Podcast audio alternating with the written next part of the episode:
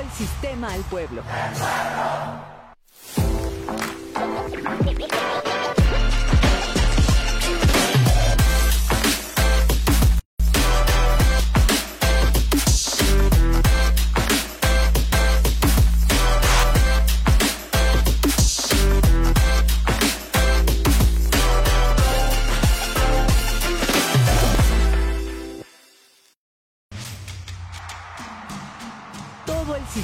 Al pueblo.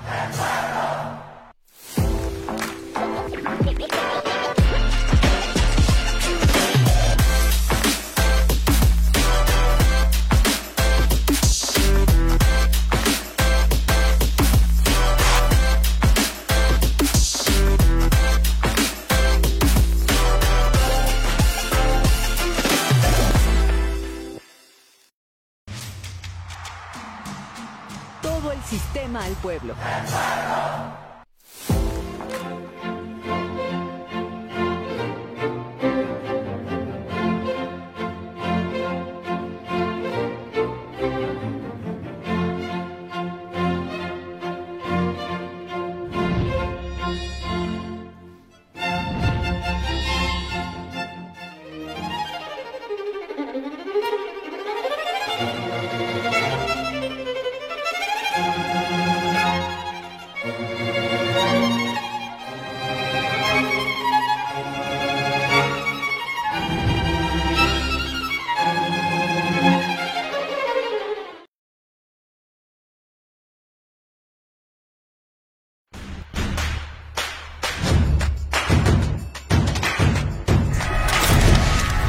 Bueno, los contenidos últimamente están diseñados exclusivamente para obtener beneficio económico, más allá de brindar un beneficio a la ciudadanía, que ya hicieran programas no tan vacíos, no tan fuera de la realidad, que a través de la televisión dieran ciertas cápsulas de contenido, no sé, cultural o histórico.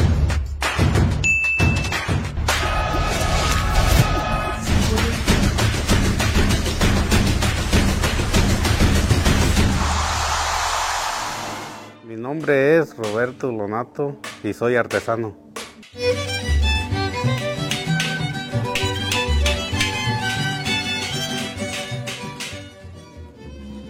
Pues- yo empecé desde chiquillo, desde cinco años, arrimándome a los talleres a, a aprender a trabajar la artesanía de cobre. Todo el tiempo, este es mi, mi trabajo. Nunca me ha gustado otro trabajo sino dedicarme a trabajar puro el cobre. A mí me gusta hacer bateas, es lo más que me gusta hacer, esas bateas que, que están, este, bueno, esas nunca las han copiado los artesanos de fuera. Pues que le echen ganas, cabo, sí, sí se aprende, sufriendo, pero sí se aprende de- del trabajo, porque no, no es nada fácil este, llegar a, a a ser un artesano y aprender y a saber hacer de todo.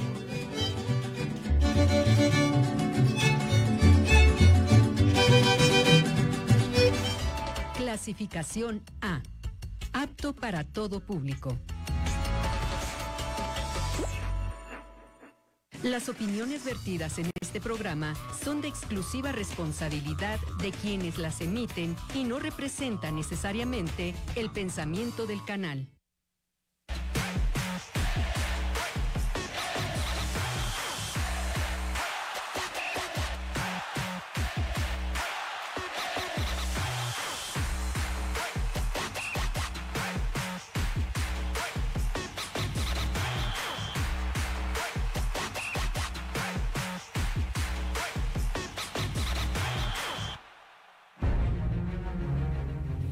Hace 41 años, el 26 de julio de 1981, el Club Atlético Morelia logró la más grande hazaña deportiva hasta aquel momento y una de las más grandes en toda la historia de estos colores y del equipo de la capital michoacana. Frente al Tapatío en el Estadio Venustiano Carranza, un estadio Venustiano Carranza repleto, aquel equipo dirigido por el señor Diego Malta logró lo que muy pocos creían probable al inicio de aquella temporada conseguir el ascenso rumbo a la primera división del fútbol profesional. Hoy, con el paso del tiempo, parece haber un gran retroceso y es que nos venimos hasta la realidad actual donde la directiva del actual Atlético Morelia tiene que cerrar las puertas del Estadio Morelos, ya que a la afición no le interesa ir a apoyar al conjunto canario. Ya se habló de ello el día de ayer. Sin embargo, hoy, en un programa muy especial que hará un viaje en la historia, haremos el recuento, la comparación y cómo se vivió aquel ascenso del Atlético Morelia, aquella temporada del conjunto canario que logró hacer historia para llegar a primera división y nunca más descender. Si hoy no hay primera división, no es por un descenso deportivo. Y para ello tenemos el honor de contar con la presencia del señor Diego Malta, el director técnico que logró el ascenso con el Canario en aquel 1981. Mi nombre es Marco Malvido y les doy la bienvenida a Ecos del Quinceo del Cerro de tus Pasiones. Estos son los temas que veremos el día de hoy.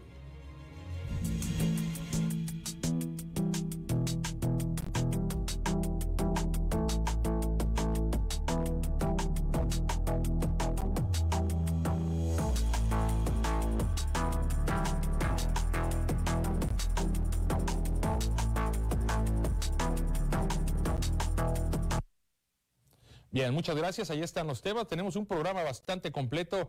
Ya se encuentra con nosotros en el estudio el señor Diego Malta, a quien le daremos la bienvenida en el segundo bloque. Antes voy a presentar a mis compañeros que están el día de hoy en el estudio. ¿Cómo le va? Señor Laporta, lo veo primero en la fila. Ándele pues, pásele. Bienvenido. Muy buenas tardes pues le quitaron el invicto al Tapatío. El Celaya ya dio muestras de situaciones positivas el día de ayer en la continuación de la jornada 4 de la Liga Expansión. ¿Cómo le va? Buenas tardes. Marco, un saludo para ti, para todos los compañeros. También detrás de cámara una maravilla que estén por acá como todos los días. Y bueno, Celaya creo que es lo más normal, ¿no? De los proyectos más serios de Liga Expansión. Si bien no han tenido tan buenos resultados ya en liguilla, al final son de los más constantes que están en la liga. Bien, pues gracias, señor Laporta. Le damos la bienvenida también a Humberto Torres. Humberto, ¿cómo le va? Muy buenas tardes. En un programa donde muchos, los más jóvenes, como Tinkerbell, vamos a aprender de lo que sucedió hace 41 años. Un programa muy especial. Y bueno, Celaya creo que es lo más normal, ¿no? De los proyectos más serios de Liga Expansión. Si bien no han tenido tan buenos resultados ya en liguilla, al final son de los más constantes que están en la liga. Bien, pues gracias, señor Laporta. Le damos la bienvenida también a Humberto Torres. Humberto, ¿cómo le va? Muy buenas tardes. En un programa donde muchos, los más jóvenes, como Tinkerbell, vamos a aprender de lo que sucedió hace 41 años. Un programa muy especial. que quiera que nosotros le demos lectura aquí en los comentarios, incluso una que otra locura también la puede llegar a eh, comentar ahí a través de la transmisión por Facebook Live. En un instante más le daremos lectura y por supuesto también en una de esas el pronóstico del muchas gracias, muchas gracias, Eder Ávila. Pues los invito a que tomen asiento a toda la gente que recién está encendiendo su televisión a través del sistema michoacano de radio y televisión. Les invito a que no se vayan y es que en el siguiente bloque nos acompaña Diego Malta, director técnico del Atlético Morelia en aquel 1981 cuando se logra el ascenso a la primera división. Antes vamos a platicar y a revisar un poco lo que sucedió el día de ayer en la Liga Expansión MX en este torneo clausura 2022, jornada número 4 que continuó ayer con tres partidos. Lo más llamativo fue lo de Celaya que por fin logró demostrar eh, algo de la calidad de sus refuerzos en este torneo. Tardó un poquito el equipo de Paco Ramírez, pero ayer ya deja buenas sensaciones, venciendo ni más ni menos a un topatío que venía con paso perfecto. No es cosa menor lo que ha hecho el Celaya. Gol de Michoacano, Leobardo López fue el eh, encargado de abrir el marcador para el conjunto celayense y con esto me parece eh, Celaya da un golpe en la mesa bastante interesante. No sé si golpe en la mesa, pero dice, bueno, a ver, no se olviden de mí, ¿eh? Yo creo que no, tanto un golpe de la mesa como bien lo mencionas, Marcos, sin embargo, bueno, ya podemos empezar a ver esbozos de lo que será la escuadra eh, de Paco Ramírez, que en, mi opinión es uno de los dos mejores técnicos de toda la liga de expansión. Creo que Celaya va a ser aún más, protagonismo, más protagonista de lo que era con Israel Hernández en esta nueva etapa, simplemente porque en el banquillo están mejor preparados. Ahora, la plantilla, el nivel de la plantilla me parece muy similar a la que, a la que veníamos viendo y creo que será de los equipos que estarán contendiendo al título y que en la parte final de la temporada bueno, ojalá se le quite esa malaria que tuvo en liguillas y realmente podamos verlo en una final o en un partido ya de mucha más relevancia. Eh, Tapatío, pues por otro lado, eh, deja ver que es un equipo vulnerable. ¿eh? Ayer el Celaya hizo lo que el Atlético Morelia no pudo hacerle al conjunto Estado. Bueno, Marco, al final cuando pierdes uno de cuatro partidos, no sé si me iría tan de boca con eso. Lo hice bien Humberto enfrente, tenían un técnico buenísimo. Eh, me imagino que lo pones junto a Sosa cuando hablas de los mejores técnicos, Humberto. Y, es normal. Al final creo que así como el Morelia se, le, se la lleva a tener un, un, periodo de adaptación a su nuevo técnico, al nuevo sistema, y van a ser más constantes, ¿no? Mm, no creo que veamos tan mal a, Celaya, también a Morelia, como estas primeras jornadas, ni también a Rayados ni a, ni a Tapatío como estas primeras jornadas. Sí, eh, vamos a ver de qué manera se puede estabilizar tanto Celaya como Tapatío. Veamos a Diego González, el autor del segundo gol.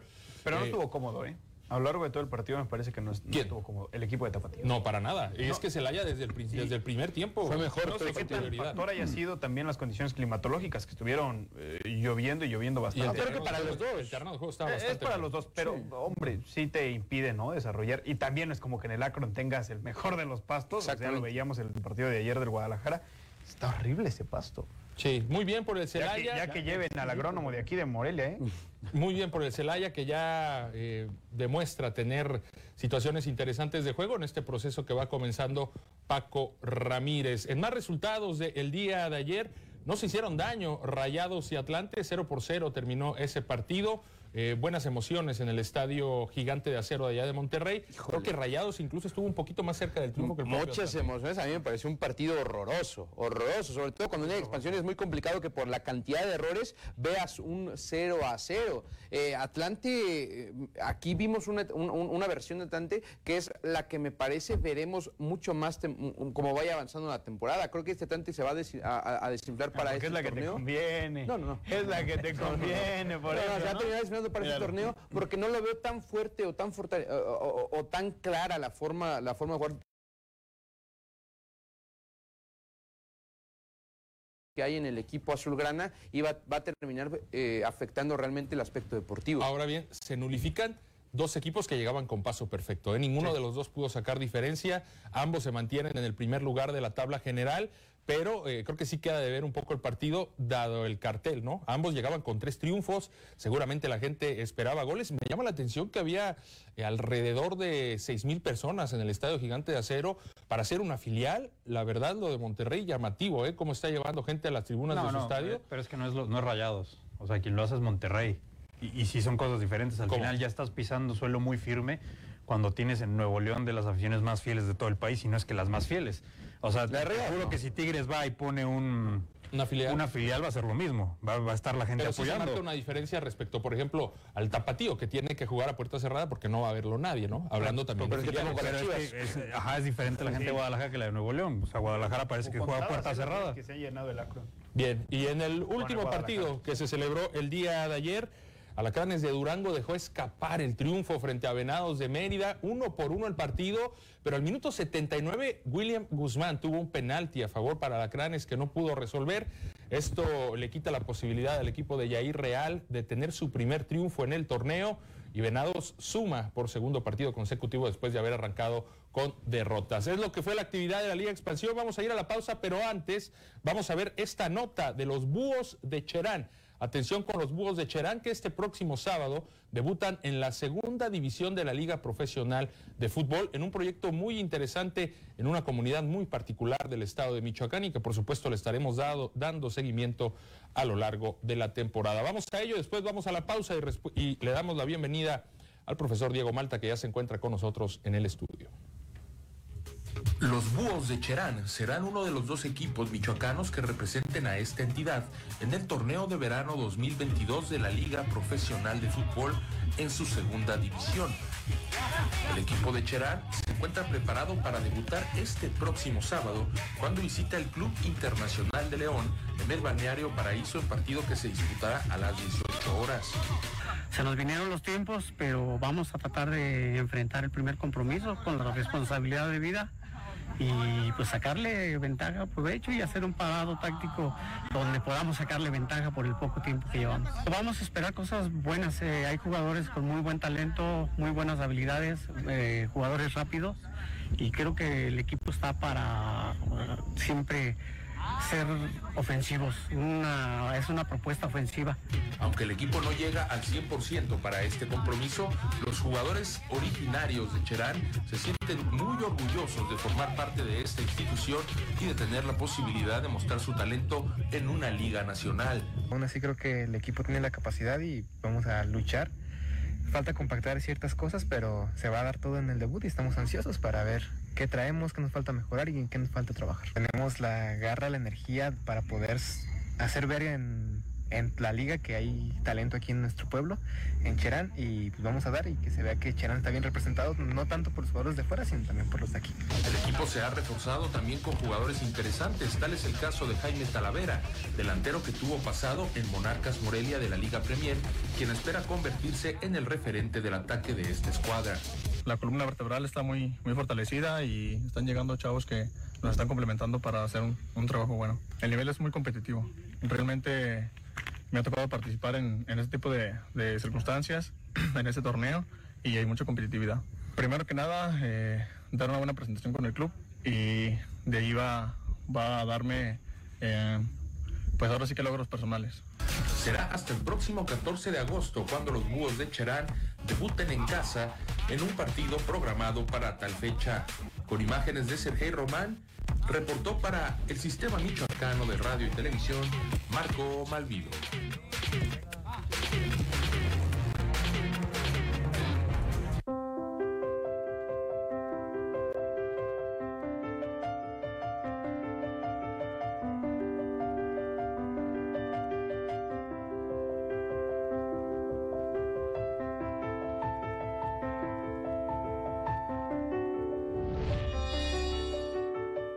¿Sabes cuántas empresas hay detrás de este desayuno? Las que hacen el pan, la leche, las servilletas. ¿Lo ves? Las empresas son parte importante de nuestra vida. Además, generan 8 de cada 10 empleos. Somos millones de empresarios y colaboradores trabajando para que a todos nos vaya mejor. Voz de las empresas. Consejo de la Comunicación. El verano se vive mejor en Michoacán. Todo lo que buscas está en un solo lugar. Descubre la magia de sus playas. Disfruta la adrenalina de sus montañas. Enamórate de sus pueblos mágicos. Déjate envolver por su naturaleza. Sumérgete en su cultura y saborea su deliciosa gastronomía. Este verano, tu destino ideal es Michoacán. Te esperamos con los brazos abiertos. Gobierno del Estado, Michoacán, el alma de México. Bienvenidas y bienvenidos a Tabú. Tabú es un programa que va dirigido para todas aquellas personas que quieren conocer acerca de temas de interés general que hasta cierto punto han sido vetados por la sociedad. A ver, levántate tu es que estás casi de todo el cuerpo Si no, ¿por qué engañarían a Jennifer López? O sea, con ese trasero. Seguro tienes ese puesto porque te acostaste con tu jefe. Todo el sistema al pueblo.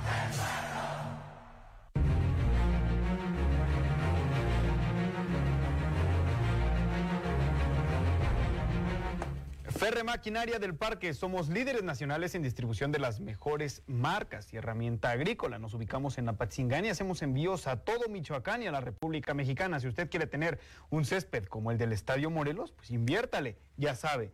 Ferre Maquinaria del Parque, líderes nacionales. Vuelvo contigo, Marco. Muchísimas gracias, Eder Ávila. Y este estudio se llena de honor y se congratula por recibir a una leyenda del fútbol rojiamarillo, del fútbol en Morelia, del Atlético Morelia y de toda la historia que se emana después, la llegada de Monarcas Morelia, los grandes momentos en primera división, etcétera. Se trata del profesor Diego Malta, a quien le damos la bienvenida, director técnico del Atlético Morelia en aquel 1981 en el, que, en el que se logra el ascenso. Profesor, es un honor recibirlo.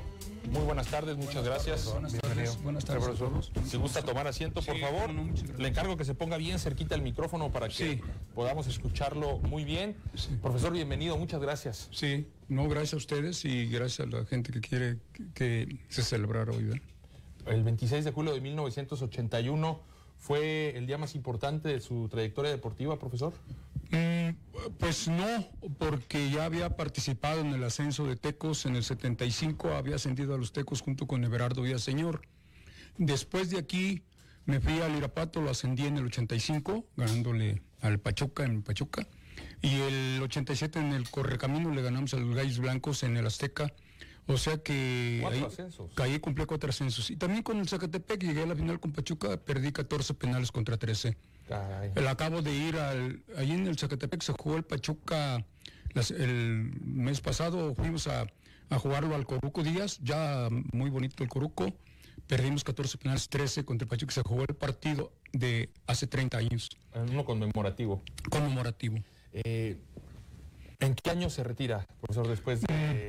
¿En qué año inicia y en qué año se retira para comprender un poco más el contexto de su carrera como entrenador? Pues la mera verdad, eh, nos hemos retirado o nos han retirado. Bueno, la mera verdad, este, yo ya tengo sin de dirigir unos fácil, unos 8, 10 años. Me, invitan a veces a terceras divisiones, me invitan a, a cosas de fuerzas básicas. Nunca, eh, eh, como que me ubicaron eso de ascender equipos, porque aparte llegué pues, con el Tepic, con Ramón Ramírez, llegué a dos semifinales, perdí con Musetich en León allí para llegar a la final. Me castigaron 23 partidos, por cierto, ahí me ¿23 expulsaron. partidos? 23 partidos. No dejé tirar la penal porque no era penal y, y el otro perdí con la Volpe, con el, el Tepic, en el siguiente torneo subió la Volpe a la primera división con el, eh, con el Atlante y nos ganó en el Azulgrana, nos eliminó en semifinales también. Con Morelia estuvo poco tiempo. Con Morelia dirigí la segunda vuelta porque venía de la selección de segunda división. Llegamos a un viaje a, a Bermudas. En el 81 había una selección de segunda división. Don Chucho Álvarez, el presidente de la segunda división, quería mostrar que en la segunda había mucho talento. Y fuimos a jugarlo a Bermudas. Y viniendo de allá, yo creo que aquí había cuatro jugadores del Morelia, Félix Madrigal, varios, varios había Parra, varios en la selección. Yo creo que ellos me, ellos me recomendaron aquí con la directiva. Yo llegué a la media vuelta exacta. Estaba el Chino Ramos, un técnico de Zamora, con no sé si, sí, claro. si lo ubiquen. Y, y entré yo a la segunda vuelta, nada más en la segunda vuelta. Y por cierto, pues eh, yo hice que se regresara Horacio Rocha, por ejemplo. Ya lo habían cepillado. Ya lo habían cepillado y yo dije el que tenían el mejor 10 y era de Tepito, de por allá de Calle Rumbos y yo dije que iba a hablar con él y hablé con él y le dije, es que este es un proyecto para ascender.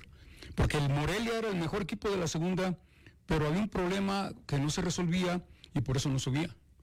Entonces yo con, hasta que platiqué con Félix Madrigal fue el que me dijo por qué no subían. Porque el Morelia siete años consecutivos llegó, y hubo, hubo época- arrasaba la liga con los mejores técnicos de México, con de los mejores jugadores y no, ascendía. ¿Cuál era ese problema? El problema era el arreglo económico. Uh.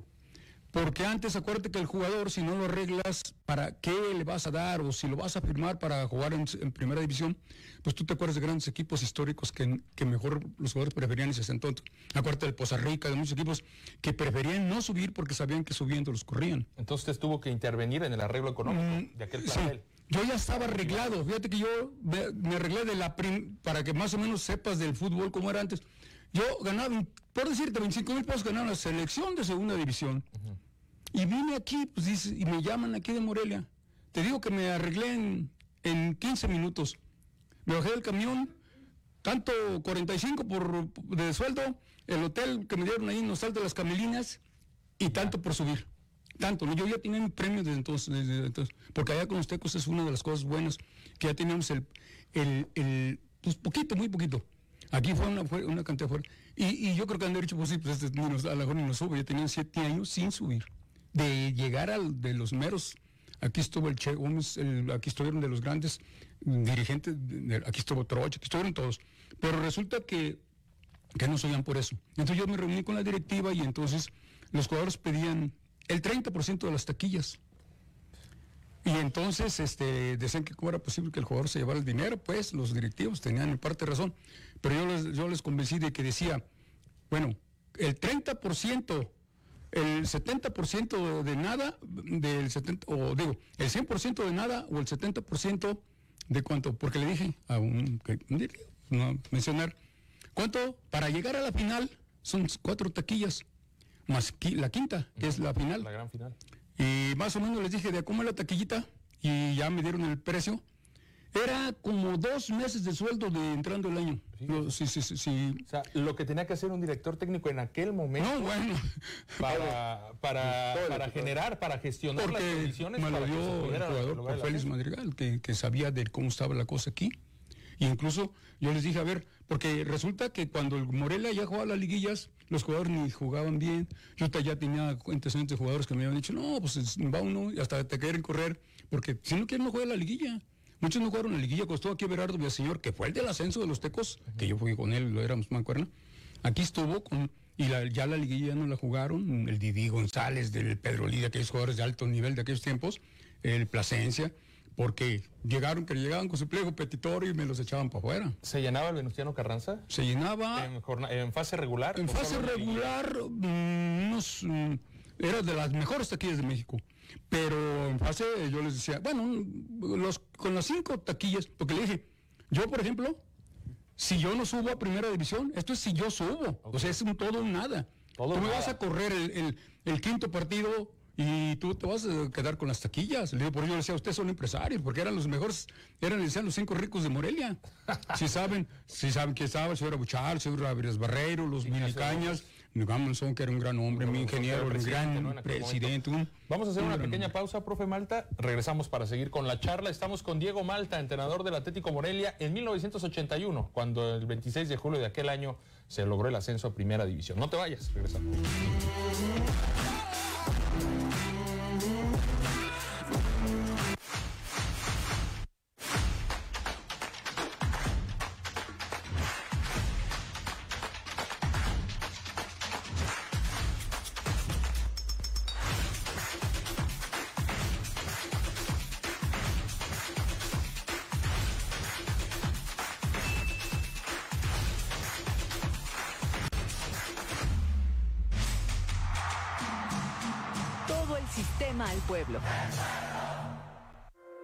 Michoacán queremos mujeres libres, autónomas y fuertes. Con el programa Fuerza Mujer, te esperamos para que lleves a cabo tus proyectos o abras tu negocio. Tenemos créditos y capacitación para ti.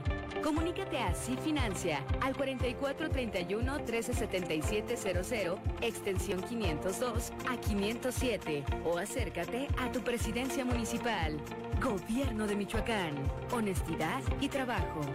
La piedra el chemo activo afectan tu cerebro, te matan las neuronas y son muy adictivos. Yo sé lo que te digo, pues he sido testigo. Piensa más en tu gente, tu vida y tus amigos. Escucha lo que te digo, pues es verdad. El negocio de la droga es algo que termina mal. Escucha bien, hermano, porque esto te hace daño. El negocio de la droga es algo que termina mal. Esto siempre acaba mal, canal. Esto siempre acaba mal. Si necesitas ayuda, llama a la línea de la vida 800-911-2000.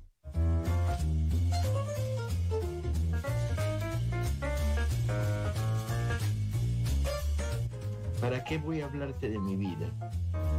Las palabras no forman una selva, son igual que la nieve, y no puedo vivir en las palabras. El sábado estamos con el sistema de radio televisión michoacana y facilitar que la gente pueda leer más de gane. Todo el sistema al pueblo.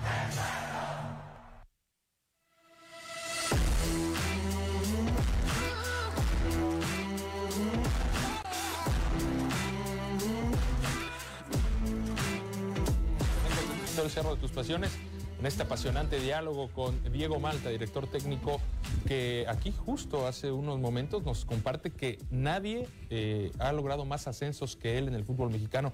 Tiene el récord de más ascensos de segunda a primera división con cuatro logrados. Eh, entonces usted cuando llega tenía confianza absoluta de que se podía conseguir. Sí, claro, claro. Por eso también, por ejemplo, convencer a los jugadores. Por ejemplo, a Horacio Rocha Rocha ya estaba en México de regreso. Ya, ya sabe, y se vino, pero ya en la liguilla empiezan los jugadores a... Eh, si tú no los manejas, que todo lo demás no subir es un fracaso. El chiste de esto es que el jugador entienda que es como un equipo donde debe ser campeón, o sea, del campeón o nada. O sea, y en el ascenso pues todavía está, está más clarísimo.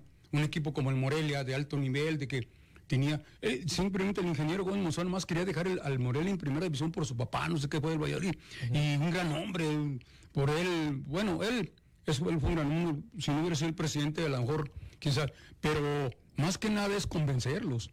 Por ejemplo, Rocha, fíjate, luego la otra, los directivos, la prueba está que la mayoría de los jugadores, yo, hay otra cosa que me dio mal, yo no, no firmo con el equipo pero les pido que firman a los que suban. Aquí no me iba pretemporada con el Morelia, porque decían que si me los llevaba, luego otra vez iban a contratar jugadores. Entonces yo le dije, bueno, ¿para cuánto les gusta? Yo me fui a- aquí a la playa de, porque los jugadores dijeron que, entonces dijo que, que la mayoría no podía ir. Dijo, pues ¿cuántos puede usted? ¿Cuántos cree que puedan? Pues unos 10. Yo creo que Pepe, el central, no. Es traer dos extranjeros buenos, de buen alto nivel, y eso. Si no saben, terminaron jugando nueve de los del ascenso. Y, y, to- y todos- En primera. en primera división. La temporada siguiente. Y, y Rocha y todo, y fue a otro, y llegó a la selección. Aquí jugó Suecia contra México, porque yo le dije a Bore, yo quería meterle a un 10. Él no quería Tomás Boy. No, no quería Tomás Boy porque decía que Tomás Boy quería nacionalizar a Brailovsky o nacionalizar a Quise. Y yo le dije, se va a ver mal, muy para jugar el 10, eh, como nacionalizar para la selección nacional para el 86. Y yo le dije, Tomás Boy se le hacía que no, era para centro, eh, que era para... para- Y entonces le dije, de Rocha. Y aquí se jugó, en Morelia, contra Suecia, se le ganó a Suecia 3-0. Y jugó Rocha. Y jugó muy bien. La rompió. La rompió. Entonces, por eso digo que el chiste de esto es convencer también al jugador. Gran trabajo mental. Y trabajo. Y es eso. Y la otra, no darles, ay, si ganan 10 puntos, ay, que sigas a semifinales, ay, oiga, denos un premio por. No, no, no, no. Aquí es todo, o nada. Igual como está uno, o sea. Profesor, trasládenos eh, al día del, del ascenso, aquel 81. ¿Qué les dice a sus futbolistas antes de salir a la cancha? Pues yo no soy, fíjate que al revés de que hablo aquí mucho, este, a los jugadores simplemente, te voy a poner un ejemplo. Ahora que viene el 35 aniversario, había 10 de los 11. Nomás faltaba Sergio Suárez. Para jugar contra el Tapatío, el mismo Tapatío. Luego nos fuimos allá a Palacio de Gobierno, nos dieron una comida. Y lo único que les dije, pues están 10, están ¿no? de los 11 que jugaron, ya traen el ADN y salen a jugar, rezamos un Padre Nuestro, hacemos una cosa y vámonos, porque quieren que les dé instrucciones. Y en ese, precisamente contra el Tapatío, precisamente ya el Tapatío, no sé si usted, ustedes no se acuerdan, mejor, jugaba en Uruapan. Sí. Lo, Esa re- temporada, eh, lo recibían como si fuera la selección de Brasil ahí en Uruapan, porque allá como ustedes manejan, no sacaban ni para el arbitraje de taquillas y se lo trajeron a Uruapan y lo recibían casi con alfombra roja. Entonces cuando eh, le permitieron jugar la liguilla, el único que no le permitió jugar la liguilla fue el Jalisco. Porque en la liguilla se tomó el acuerdo de que si el tapatío no, no jugaba ahí en, jugaba en Uruapan, el que quisiera visitarlo. Pues fíjate que el Veracruz con los Tanados, con aquel, mm, bueno, jugó y el único que no quiso jugar fue el Jalisco. ¿Saben cómo llegó a la final el Tapatío ganándole al Jalisco en el Estadio Jalisco? Llegó a la final contra nosotros. O sea que el Tapatío que ni siquiera sacaba ya para el arbitraje y que cuando al venir Europa le sirvió porque toda la gente aquí lo trató. Nomás que- nadie lo pelaba en Guadalajara. Nadie en lo pelaba y se vino a Europa ni Y eso lo hizo más y fuerte. llegó a la muy fuerte. No, y entre los jugadores nueve llegaron a primera división. Pues son Carlos Bracamontes, Yayo de la Torre, el Pillo Dávalos, al, eh, ma- la mayoría nueve llegaron a primera división. Eran de los que llegaron a primera división. Todavía vinieron a jugar ahora.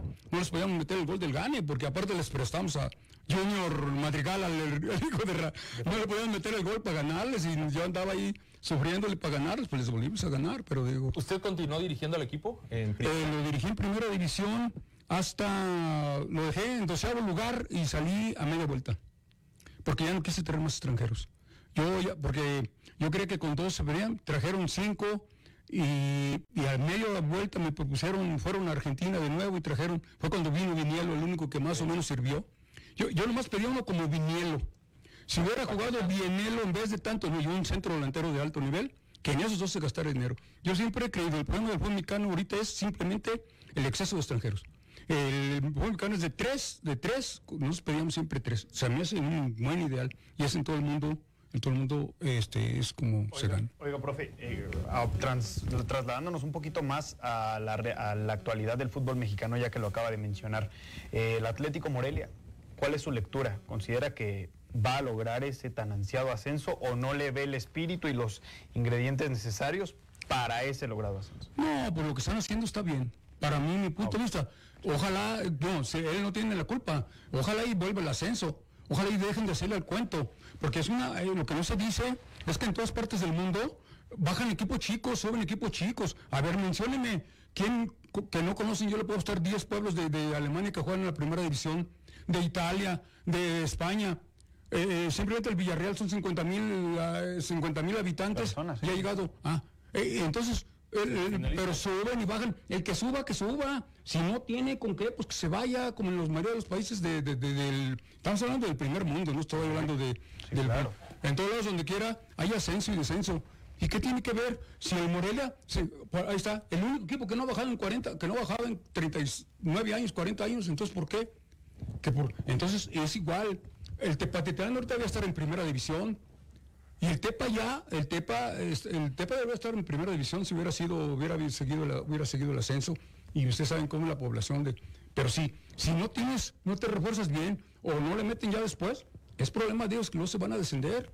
Pero eso, eso promueve jugadores, promueve esto y los pueblos tienen mucho, mucho. Yo no, yo es una cosa que no más sucede en México. A ver, eso no se ha dicho que, que a ver, mencióneme, yo le menciono 10 pueblos de Italia que juegan en primera división y a ver si los conocen. Todavía, pues, Siena y todos esos países, cree uno que es bonito, son bonitas ciudades, pero son unas ciudades que son pequeñas completamente. Sí, son. Y la verdad que sí es muy injusto. Y lo que aquí, está pasando es- al fútbol lo que está pasando aquí con Morelia simplemente, no descendió y ojalá, y yo les deseo toda la suerte del mundo y todo el- para que puedan subir. ¿Cómo vivió usted la noticia? ¿Cómo la tomó eh, cuando se entera que se llevan a Monarcas a Mazatlán? No, pues, pues no, si yo intervino aquí, no sé quién me entrevistaría, desde que se salvaron con el gol de Ruiz Díaz. En Guadalajara me entrevistaron, no sé por qué, y yo, una cosa que dije, se van a salir de los cánones, pero a mí me entrevistaron y, y yo les dije, pues está raro, porque el Atlas, si, si se salva, si se va al descenso el, el- el Morelia, este, queda con 11 puntos abajo de todos, del porcentaje. Eh, Hubiera quedado con 11 puntos abajo, si se hubiera el Morelia. ¿Y qué? Me dijo, ¿y qué? Pues yo se me hace raro aquí en Guadalajara las noticias que, porque jugaban chapas contra ellos. Y si no se acuerdan ustedes, creo que se la pasaron dándole la bola como aquel de la Puente contra, contra Fequete, 0-0, porque el empate lo salvaba. Digo, si se iba, si se iba, Morelia. Morelia no, contaban con la astucia de, del señor Ruiz Díaz, que en el 91 metió el gol y se lo Yo mandé felicitar a Roberto Hernández. Ah, y también dije, pues que le pregunten a Roberto Hernández, porque Roberto Hernández, aparte de ser técnico, él fue directivo y debe saber con quién hablar, porque si ya lo que quieren es tronar al Morelo, llevárselo al Morelo o darse porque les conviene más, pues que digan. Y mira, resultó, pronto, por ahí debe estar, yo tengo, no sé quién me entrevistó aquí de la radio, y les dije eso. Pues cuídense hoy, porque yo por lo que ¿eh? sé de Guadalajara. De muy poco sirvió ser- eh, salvarse. Exactamente, salvarse. Fíjate nomás. Pero desde ahí si hubiera. Tres si hubiera ido- después. Nomás que no estuviera ahorita el, bicampeón Atlas, no estuviera, porque estaría a 11 puntos y si hubiera seguido descenso. O sea, lo que usted quiere decir es que ayudaron al Atlas. entra, no, entra el grupo Relegui, compran el equipo, este, y el señor con los dos votos del señor, este, echa el descenso para abajo. Ah, porque salvó porque echaron al descenso para abajo. Claro. Ah, pues entonces. Ahí está clarito, ¿no? Ahí está claro. Ahí está clarito. Pues eh, muy interesante este testimonio. Por cierto, quiero invitar a toda la gente que nos está siguiendo en estos momentos a través del Sistema Michoacano de Radio y Televisión a que nos acompañe hoy a las 7 de la tarde-noche a través de la plataforma digital de Ecos del Quinceo en Facebook. Tendremos en el Rincón de Juan Colorado un programa especial completo con el invitado que tenemos esta tarde con Diego Malta. ¿Qué es lo que más le gustaba de Morelia? De la ciudad, de la gente. Todo me gustaba, todo me gusta y todo me sigue gustando. Yo, soy enamorado de él. Era mi primer hijo, podíamos ir, porque mi primer hijo, el otro fue eh, con- con dos. Pero mi, mi- y además la gente, además el recuerdo. Yo he seguido viniendo a dirigir. Pregúntale, aquí están, eh, aquí ve- vengo siempre, cada año venía, dirigía. Bueno, sobre todo 20, 25, 30, 35, que los cada cinco años hacía partido. Los demás días ahí nomás jugábamos. Pero llegué, digo, había veces que no había más que siete y me reforzaba ahí con Charchay Morales, con el papá de Heriberto, yo me lo metía, o jugaba con el papá de Rafa Márquez, lo llegué a meter aquí. ¿Ah, sí? Así, aquí jugó, jugó, porque no nos completábamos el, el equipo que había, y pues completábamos para jugar contra el equipo que... Acérquese un poquito más el micro, por favor. Entonces usted conoció a Rafa Márquez de pequeño. Oh, sí, digo, lo conocía, al- sobre todo al papá, jugaba en Irapato y... y igual, pero digo, a Rafa, pues toda su carrera lo conozco. Gran jugador. Vamos a ir a otra pausa de y la tienes más información importante. Sí, Marco, y es que quiero invitar a toda la gente que nos está viendo a que visite Mall Sneakers, el templo de las zapatillas. Ahí usted podrá adquirir los mejores tenis para que usted se le vean bárbaros. Recuérdelo, estamos ubicados en la calle Isidro Huarte número 670 en la colonia Centro. Y si usted dice, llega, compra sus tenis y dice que escuchó este anuncio en Ecos del Quinceo, va a ser acreedor a un 15% de descuento. Mall Sneakers, la tienda de las zapatillas. Pausa y volvemos.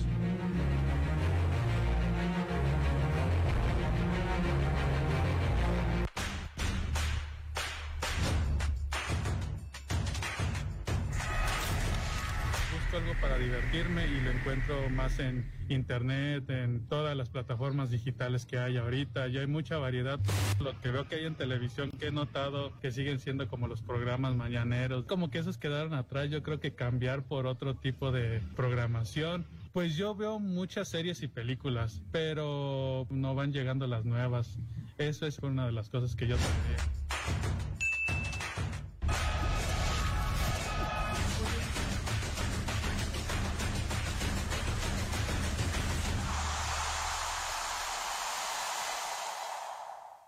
Un programa denominado Cultura que alimenta y cura, adolescentes y adultos jóvenes en conflictos con la ley pudieron, a través de la letra y música entonada por el dueto Mariana y Mariano, activar sus hemisferios cerebrales, elevar la producción de serotonina y eliminar sustancias nocivas productoras de tristeza y violencia.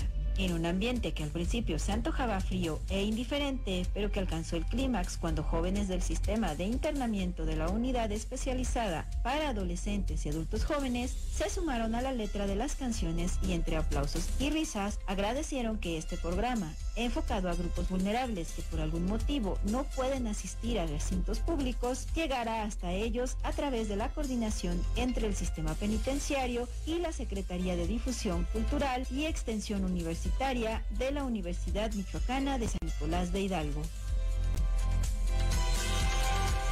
Gobierno de Michoacán. Honestidad y trabajo. Porque tu auto no es de chocolate. Legalízalo antes del 20 de septiembre. Para conocer los requisitos y sacar cita, ingresa a la página www.regularizauto.sspc.gov.mx. El trámite es sencillo. Puedes hacerlo tú mismo sin costo extra y obtener placas de Michoacán en un solo día. Mayores informes al 911. Gobierno de Michoacán. Honestidad y trabajo.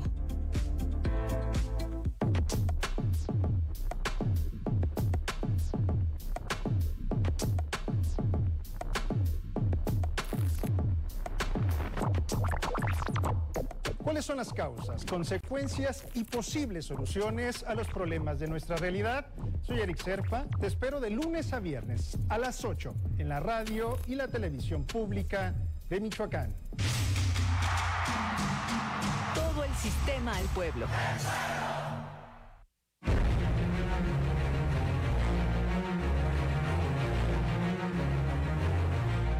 Muchas gracias por continuar con nosotros. Estamos con eh, el entrenador Diego Malta, director técnico que consiguió cuatro ascensos de segunda a primera división del fútbol mexicano, ninguno más que él. Uno de ellos con el Atlético Morelia el 26 de julio de 1981. Entrenador, pues ya prácticamente llegando al cierre de esta charla, eh, ¿cuál sería su mensaje para la afición de Morelia que vivió en aquel 1981, ya sea en el estadio o viendo la transmisión, porque ese día hasta vino Televisa a transmitir el partido. No. José Ramón Fernández, Ah, Imevisión. tocó, sí, me- Era estaba Arbañanos y estaba este Carlos Alberti. Carlos Alberti. Mí fueron que me entrevistaron. y- ¿Cuál sería el mensaje para aquella afición que aún sigue al pendiente, vigente y que seguramente está muy contenta de verlo usted? Pues yo a ellos y a todos. Ahorita mm, conocí a Pablo, otro muchacho que está aquí, digo, a toda la gente que me he encontrado, toda la, a todas las la de antes y la de ahora. Y también que tengan esperanzas y que tengan mucha, eh, mucho, estamos, estar, estamos pidiendo y hay gente, estamos en el fútbol, está latente de que Morelia debe de tener equipo de primera división, de a como sea. Pues ojalá haya el ascenso, pero que no le hagan al cuento era ascenso, descenso y que y que también y ahí hay y ahí es donde toda la gente, yo veo a la gente muy metida en todo, eh, siempre ha sido muy futbolera y así como ahorita me encuentro con uno que es su hijo y de su papá o fui a comer con el mago, con su papá que aventaba las tortas, con todos, toda la gente de antes, la de ahora. Entonces, Morelia tiene que estar en primera división. Tiene que estar. en Sí, primero Dios que hay que lucharle y lo que uno pueda y lo siempre, eh, nomás por eso a veces venía.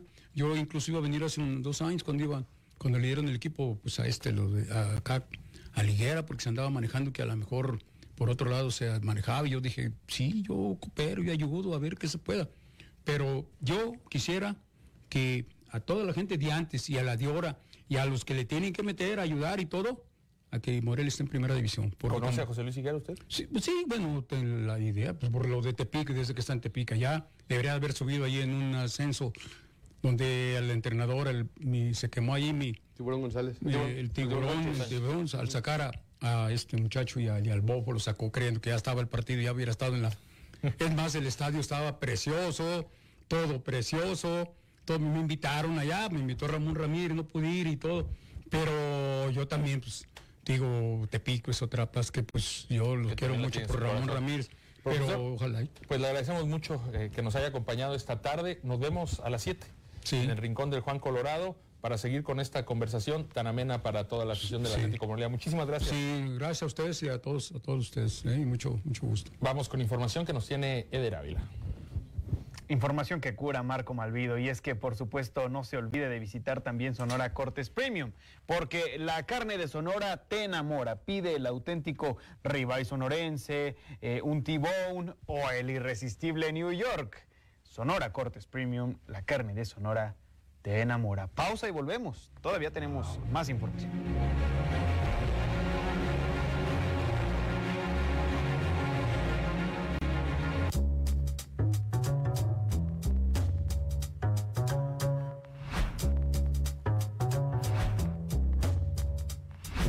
De Seis, un programa que yo diría interesante, irónico, lacónico, ya estaba con cierto sentido de perversidad de carácter político. Una de las ventajas que tiene el jazz es que puedo inventar lo que quiera en el momento, ¿no? Acompáñanos. Todo el sistema al pueblo. Yo soy María Teresa Villaseñor Álvarez. Soy de Surumbeneo, municipio de Charo. Tengo cuatro hijos y, do- y 12 nietos. Yo tengo 52 años de casada y los 52 años los he pasado con problemas, con problemas familiares con mi esposo. Nunca había encontrado ayuda, pero ahora sí que encontré ayuda porque una abogada de las de la de las de la Secretaría de la Mujer, yo le comenté que si no había otra forma de, de que me ayudara, que no fuera el divorcio, me dijo, hay otra forma que se llama mediación. Me trajo aquí, yo aquí no conocía. Y la licenciada que me tocó, que me, que me que platicara conmigo, pues me hizo entender muchas cosas y me hizo caminar adelante. Sobre todo, pues ahí me dio mucha alegría porque a él estaba dando en la, en la mera verdad, como si lo hubiera sabido, y ella no lo sabía porque yo todavía no le decía la verdad, la verdad, no sé cómo le adivinó. Ahorita yo ya vivo contenta porque vi que, que había quien me ayudara. Yo les invito que se vengan al Centro de Justicia Alternativo a que las ayuden. El problema que tengan con vecinos, con el esposo, con quien sea. Hay abogadas muy buenas que las van a ayudar. Y aquí no les van a cobrar, bueno, ni siquiera un peso. Y si no, me reclaman a mí que te estoy diciendo la verdad. Yo no gasté ni siquiera un peso.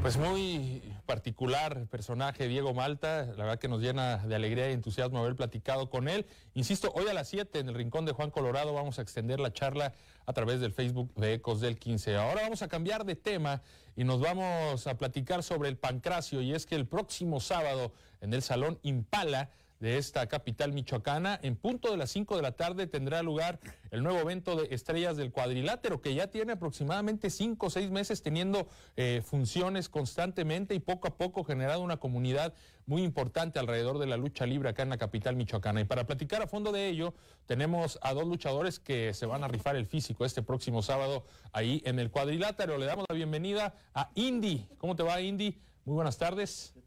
De los novatos más buenos, nos han dicho. Ah, de hecho, mi nombre es Aloser, pero soy campeón indie. Ah, Aloser, perdón, campeón indie. Discúlpeme usted, Aloser, bienvenido. Y pues qué bueno que nos dice que es campeón indie. Y tenemos también a Ángel Azul.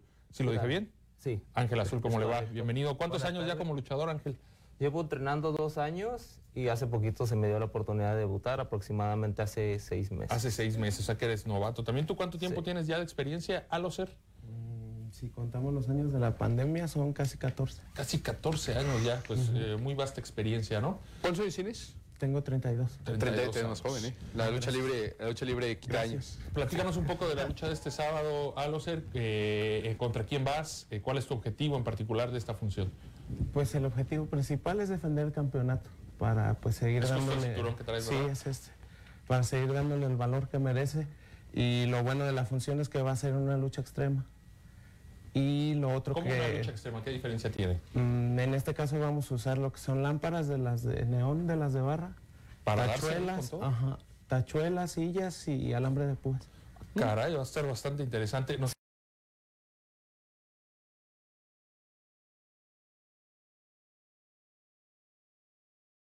de la categoría indie. Ajá. Ese es Sí, es el campeonato de Indy Michoacán. ¿Es la primera vez que lo vas a defender? ¿O ya No, ya es la. Pues contando con la que lo gané es la cuarta. La cuarta. ¿Contra quién vas? Mm, contra Ángel Dorado Jr. De hecho, ya Dorado. había venido aquí con Sí, ustedes. la vez pasada aquí estuvo. Ajá. ¿Y cómo ves al oponente? No, pues es muy bueno. De hecho, lo que causa más expectativa de la lucha es que él nunca ha luchado en lucha extrema, es su primera vez, entonces, pues vamos a ver. ¿Tú ya tienes experiencia en lucha extrema? Perdón. Sí, de hecho es lo que más me agrada. Le- ¿Te gusta el dolor gusta? Bastante. Ah, ¿Cuál es, cu- cuál es la parte más eh, complicada de, este, de esta categoría o de este tipo de lucha? Esta modalidad. Ajá.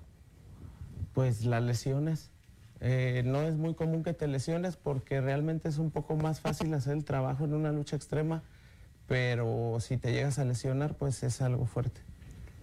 Ángel Azul, seis meses como luchador. Eh, ¿Cuánto tiempo perseguiste el sueño? Persiguiéndolo, pues desde pequeño soñaba ser luchador. Ya empecé a entrenar hace poco más de dos años. Empecé a entrenar eh, por Misión del Valle con el Gato del Diablo. Posteriormente pasó el tiempo, conocí a mi profe Ricardo. Ricardo y de ahí, ajá. Le mandamos un saludo al profe Ricardo. Y de ahí me tardé aproximadamente cuatro meses más y debuté el 26 de marzo. Se me dio la oportunidad de subir a un ring. ¿Por qué has escogido eh, este personaje de Ángel Azul? ¿Qué significa para ti? Eh, ¿Cómo fue la elección del nombre, del concepto, la elaboración de la máscara? Pues mira, yo debuté, en un principio tenía pensado debutar como Ángel Celestial. Me gustaba el nombre, se escuchaba básico, pero después pasó el tiempo, ya, ya alguien ya lo tenía registrado, entonces lo cambié rápido, Ángel Azul, le metí el color y fue de rápido literal. Un mes antes mandé a diseñar el equipo, pensé en el nombre y se dio la oportunidad de subir. ¿Cómo te fue en tu debut, Ángel? Quiero pensar que bien, que no sé cómo lo haya disfrutado la gente, pero diario, en cada entrenamiento y cada lucha doy el 100, entonces creo que, creo que sí me fue bien en mi debut y de ahí pues he seguido mes con mes presentándome. Tenemos retador, ¿eh? Tenemos retador. El señor Humberto Torres está ansioso por aprender del arte del pancracio, así que vamos a ver si ahorita eh, pues, le pueden enseñar alguna llave o algo para que se, A se ver, tranquilice. A ver, vamos a, vamos a una llave así rápido. Algo basicona. Algo básico. A ver. Ahí te A encargo que no lo a vayas a ver. moler demasiado, por favor. Esto va a valer cada peso que le han metido a este programa. Muy bien, a ver, una básica, algo simple. ¿Esa cómo sé. se llama? ¿Cómo se llama, Alan? ¿Tú que tienes más experiencia? ¿Tú le hiciste, amigo? Es la de Es una nuestra- llave la de simple. Humberto. La bautizamos ahorita. Una llave al antebrazo. Una llave al antebrazo. Sí, simple. Ah, fue- a ver la cachetada del pecho. ¿Pierrotazo? Él lo quiere, él lo quiere. Yo lo, Lo, sé. lo- lo- lo exige. Lo que, la exige. gente, lo que la gente quiera. ¿Se lo puedo dar yo ese? Adelante, a ver. Sí, a ver. El señor que ya... ¿Pero se lo puedo dar bien o va a ser actuado? Algo bien, algo bien. El público lo que pida. Humberto Torres ya está sufriendo. Nada más haces tu cabeza así para acá para no irte a pegar. Para no luxarte, pues. ¿Cuánto tiempo tenemos? Venga, a Lucero adelante que se nos está yendo el tiempo. Sí, está bien, si te pego bien, no, no te vas a Para enojar. Humberto que dice que las luchas son... Del 1 al 10, ¿qué tanto Ah, le va a de doler? todos- De todos haces De ejercicio. hecho, había hablado muy mal de ti antes de que entraras. Ah, sí. Te caen mal los prietos. Sí. ¡Tómala! Andar de payaso, que el gigante de la Liga de Expansión. Pues muchas gracias a los Ángel Azul. Tomen asiento. Todo es en plan amistoso. Pues, eh, ¿cuál sería el mensaje para la gente para que vaya el próximo sábado a acompañarnos a la función? Aparte de la lucha extrema, hay que mencionar que van a, va a haber una lucha para sacar una pareja para después en septiembre. Van a A competir por por, los, por los cinturones. Sí. Los cinturones son nuevos, de hecho, pues Son los también... totalmente nuevos campeonatos de parejas DDC. Como menciona Alan, en, esta, en este evento va a haber una eliminatoria para sacar a la primera pareja retadora por los campeonatos. Ok, de este evento sale la primera. La primera pareja. En el próximo evento saldrá la segunda y en en septiembre, va por el cinturón. sí, ya es cuando Pues se es, define. es otro de los atractivos, ¿no? Que presenta la función de este sábado. ¿Tú contra quién vas el sábado? Voy en la eliminatoria por los campeonatos de parejas. es- somos cuatro parejas. Voy yo con mi compañero Celestial y más aparte Zamorango, Rufián y otras, otras dos parejas de Uruapan, Michoacán. ¿Cuál sería tu invitación para que la gente se dé vuelta este próximo sábado en el Salón Impala? Pues que asistan. A mí mucha gente me ha preguntado que por qué no ha habido lucha extrema, porque desde antes de la pandemia no ha habido una lucha extrema, entonces pues es el momento de, el de regreso. disfrutarlo. ¿Es más extremo que esto? Sí. Esto no fue nada. Esto no fue nada. Esto fue una caricia. si, si te enseño mi pectoral, creo que no. Aquí le bote la mano marcada. Y ya para despedir, ¿qué nos, puede- qué nos pueden hablar de, de la empresa de Estrellas del Cuadrilátero que ahí va poco a poco haciendo su esfuerzo, haciendo su lucha? Pues el que tiene más tiempo trabajando con ellos es aquí el señor Alocer, así que creo que es el que podrá ¿Cómo dar- va, ¿Cómo va el tema con Estrellas del Pues Cuadrilátero? para mí va muy bien, pues puedes notar que ya con los campeonatos va a haber más realce en cuanto a las funciones y pues la expectativa siempre como de los luchadores y del público es grande, entonces hay que tratar de cumplir. Se está posicionando bien Sí. Estrellas del Cuadrilátero. Pues les, agrado- les agradecemos muchísimo a Locer. Una disculpa por la confusión inicial. no te preocupes. Ángel Azul, gracias. A ti te agradezco más por haberle dado nuestra tequila Humberto Torres. Y los invitamos el próximo sábado en el Salón Impala. ¿Por dónde queda más o menos?